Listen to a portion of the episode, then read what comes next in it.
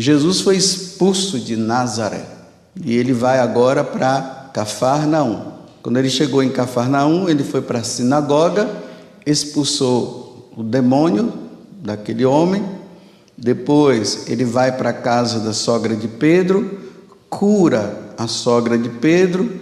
Aí a fama dele começa a se espalhar, uma multidão começa a ir atrás dele, pessoas que estavam endemoniadas, pessoas doentes e tudo mais.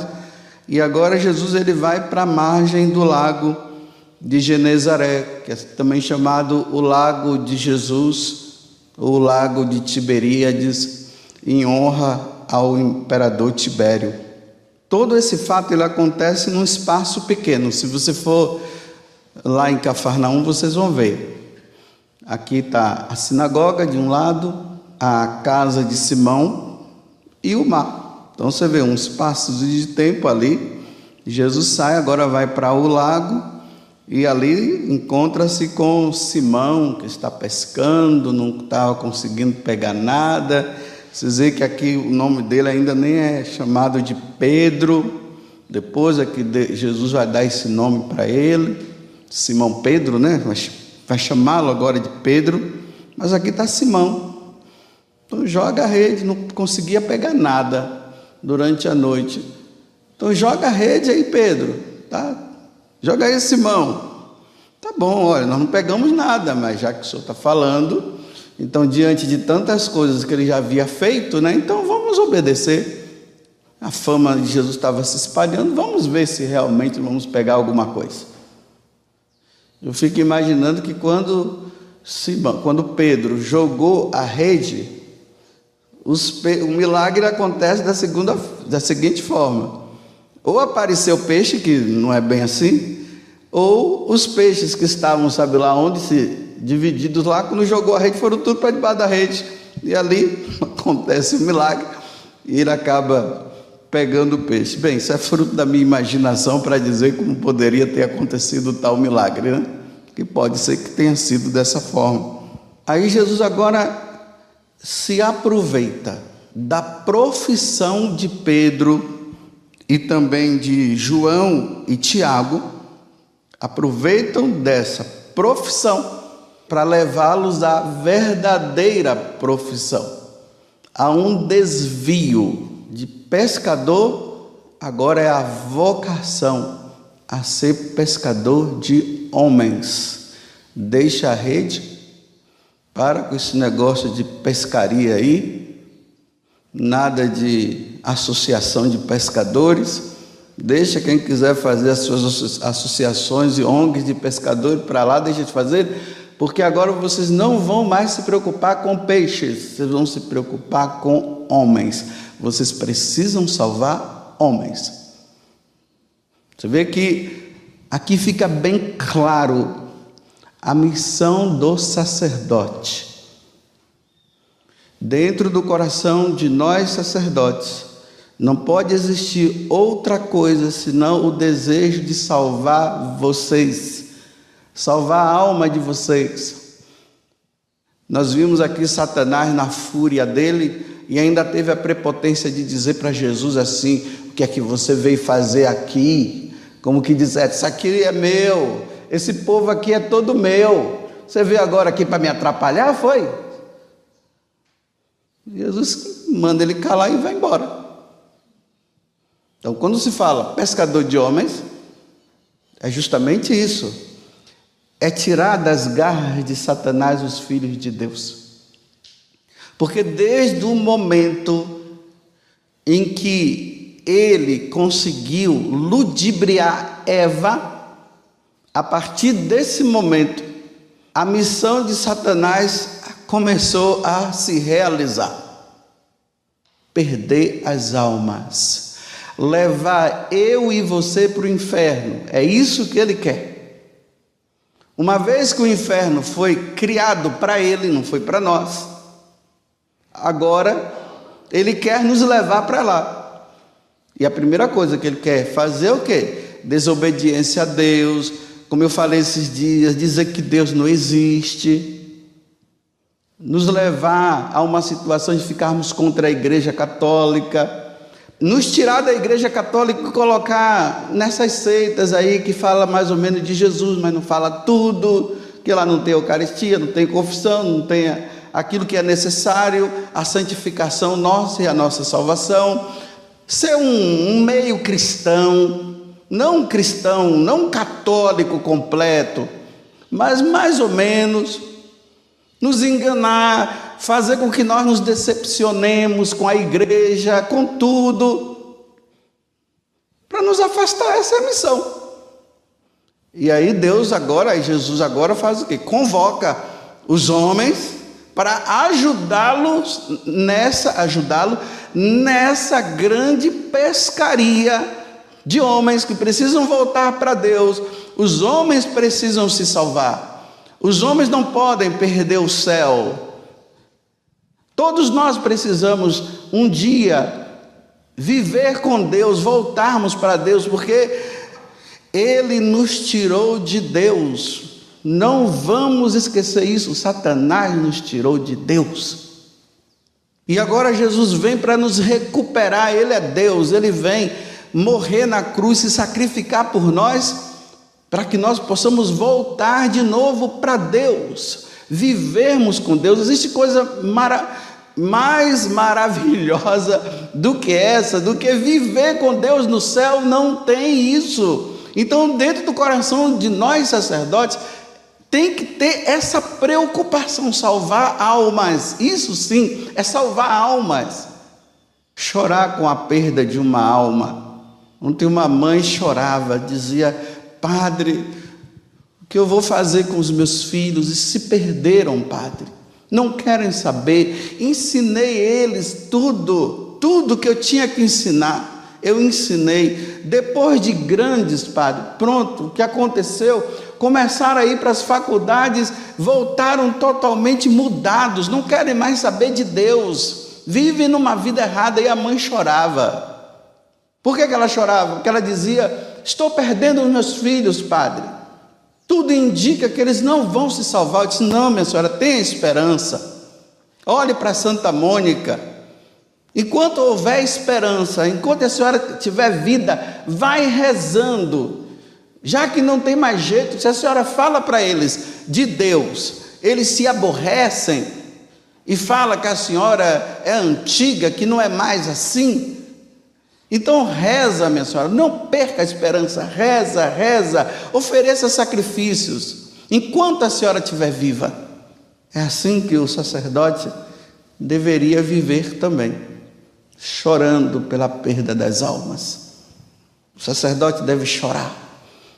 Quando ele sabe que aquele paroquiano está perdido ou se perdeu, ele deveria chorar. É lamentável, né, quando a gente ouve sacerdotes que deixam o sacerdócio para se filiar a um partido político, para ser prefeito, ser deputado. Para quê, meu Deus? Voca, essa vocação sublime que é levar as pessoas para o céu, existe coisa mais sublime, mais nobre na face da terra do que tirar os filhos de Deus das garras de Satanás e levá-los para o céu, não tem. Não tem. É rebaixar a patente. Não se pode rebaixar e dizer que o sacerdote é igual a todo mundo. Bem, enquanto ser humano, sim. Mas a alma é sacerdotal. É a pessoa de Cristo que está ali. Aí quer salvar o mundo sendo político, que burrice, meu Deus, que besteira. Ou não tinha vocação, ou esqueceu que a finalidade dele foi essa: salvar almas. Salvar almas. Nós, sacerdotes, não temos que estar filiados a ONGs, preocupados com árvores, ecologia. Tem quem se preocupe com isso. Preocupação com animais, Existe só um animal que o sacerdote deve se preocupar: o animal racional, o ser humano.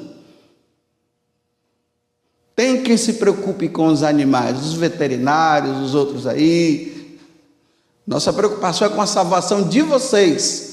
Quando nós rezamos, nós nos ajoelhamos, fazemos penitência, Não tem uma coisa, não, tem, não pode existir outro pensamento dentro de nós do que esse. Salvar a nossa alma e salvar a alma de vocês. Essa é a preocupação do sacerdote. Não é preocupação se está com colesterol. Tem médicos para se preocupar com isso.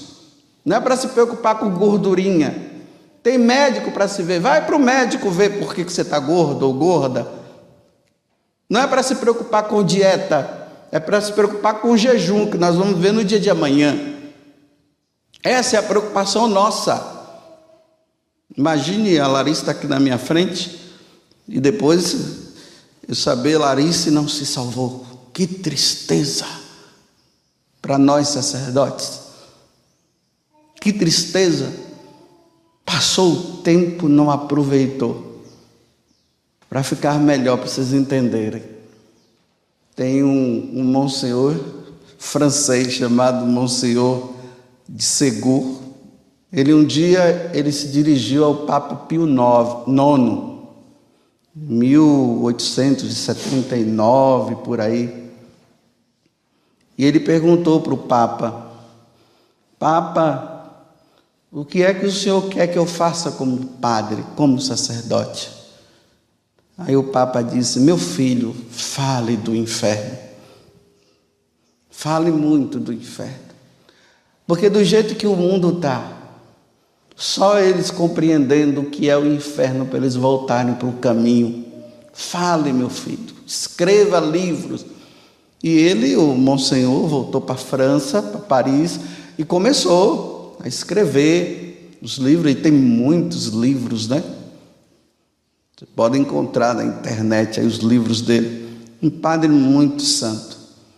Aí ele conta uma história que é bem semelhante à de São Felipe Neri. Vocês vão ver depois por que é semelhante à de São Felipe Neri.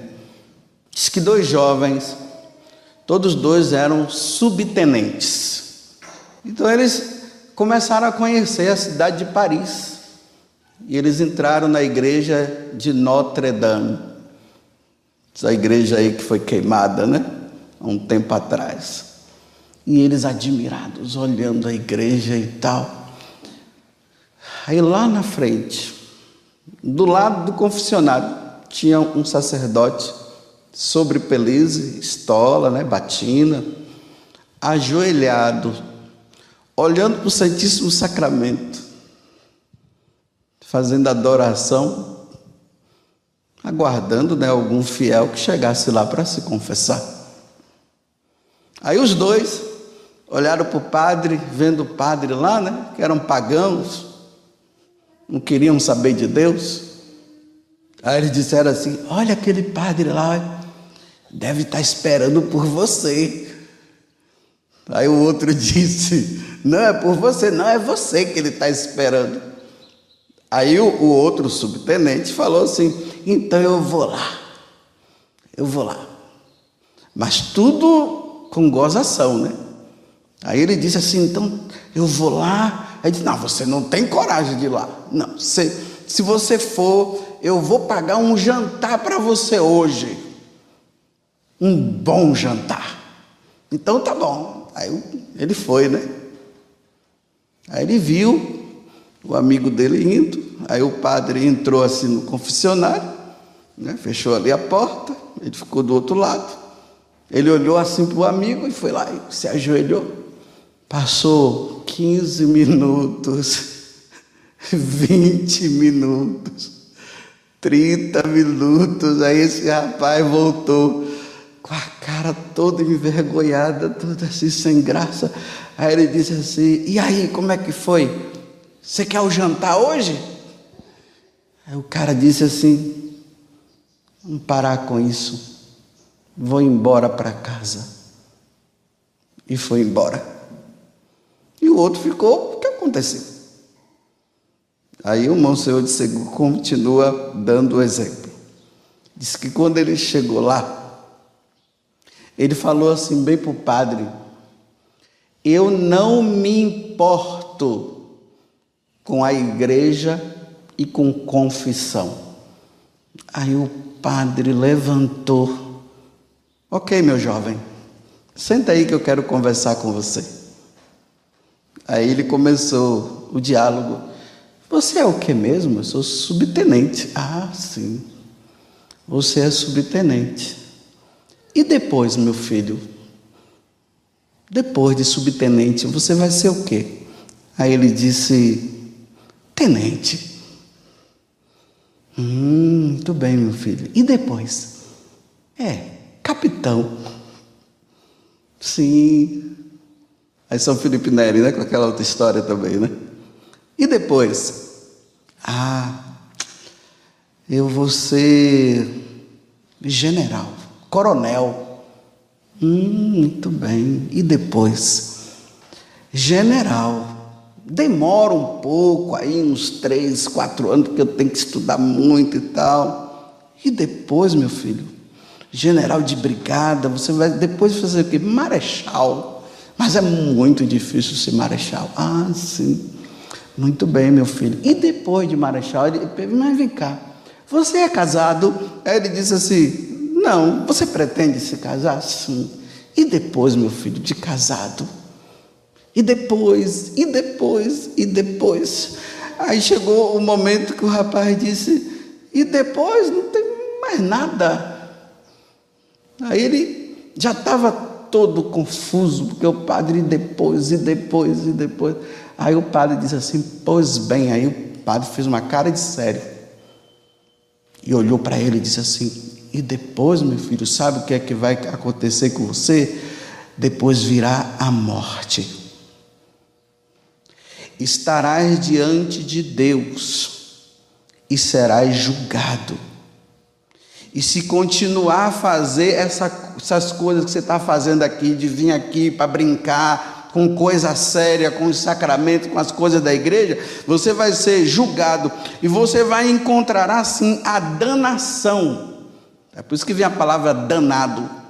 Danado vem de danação, o sofrimento eterno. É o sofrimento, os danados vão para lá. Então virá a danação queimarás eternamente no inferno. Cara ficou confuso, ficou com medo, estava querendo sair. Porque o padre falou assim, né? Aí ele queria sair, o padre, não, vem cá. Olha, você é um homem de honra, não é? Sim, você é um homem, eu sou um homem de honra, então tá bom. Eu quero pedir uma coisa para você, já que você é um homem de honra. Eu quero que todos os dias, durante oito dias, antes de dormir, você vai se ajoelhar aos pés da sua cama. Você é homem de honra, não é? é. Então você vai honrar o teu nome, né? Porque ele disse, o padre disse, porque eu sou um homem honrado.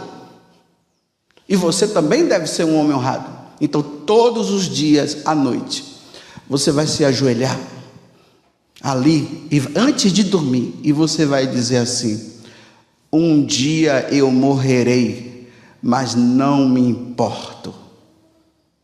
Depois do meu julgamento serei condenado, mas não me importo.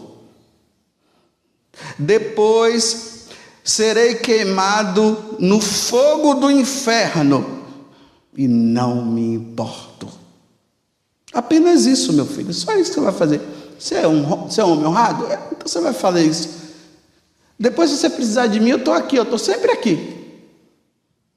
Aí foi que ele saiu, né, todo confuso, o amigo dele perguntou, ele ficou daquele jeito, sem saber, e foi embora. Chegou de noite, na hora, ele com muita raiva, porque o padre falou aquilo para ele, ele tinha que fazer aquilo. Aí ele começou a dizer: um dia eu morrerei, mas não me importo. Depois do meu, depois eu morrerei, irei para o meu julgamento e eu não não conseguia falar mais. No outro dia a mesma coisa. No outro dia a mesma coisa, ele já não conseguia falar. Aí ele voltou lá e o padre estava esperando, se ajoelhou e disse: Padre, vim pedir perdão dos meus pecados. Quantas ofensas a Deus que eu cometi. Eu não quero ir para o inferno, não, Padre. e se converteu e morreu santamente. Olha a preocupação de nós sacerdotes é com isso. Pagão chega lá para ficar fazendo gozação, ficar falando um monte de coisa. Ah, tá, senta aqui, meu filho, vamos conversar um pouco. Porque por mais que uma pessoa ela diga que não acredita no inferno, na alma está impresso esse temor, está impressa esse temor na alma da pessoa. Ela pode dizer o que quiser. Voltaire, um grande filósofo pagão, que hoje influencia nas faculdades da vida de hoje. Aí ele não acreditava em Deus, não acreditava na igreja em nada. Aí disse que um amigo dele um dia mandou, dizendo assim: Voltaire, eu fiz um grande estudo e pela metafísica eu consegui provar que o inferno não existe. Ele disse: Nossa, você é um bem-aventurado. Ele falou. Ele disse: Porque nesse grau eu acho que eu nunca vou chegar, não. Está dizendo para ele, ah, você está dizendo que chegou? Ele, ao mesmo tempo que ele lega, ele diz assim, eu não vou chegar nesse grau, não.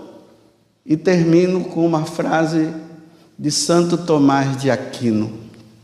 Ele diz assim: Eu não consigo entender como uma alma, uma pessoa em estado de pecado mortal, ela consegue sorrir e fazer gracejos.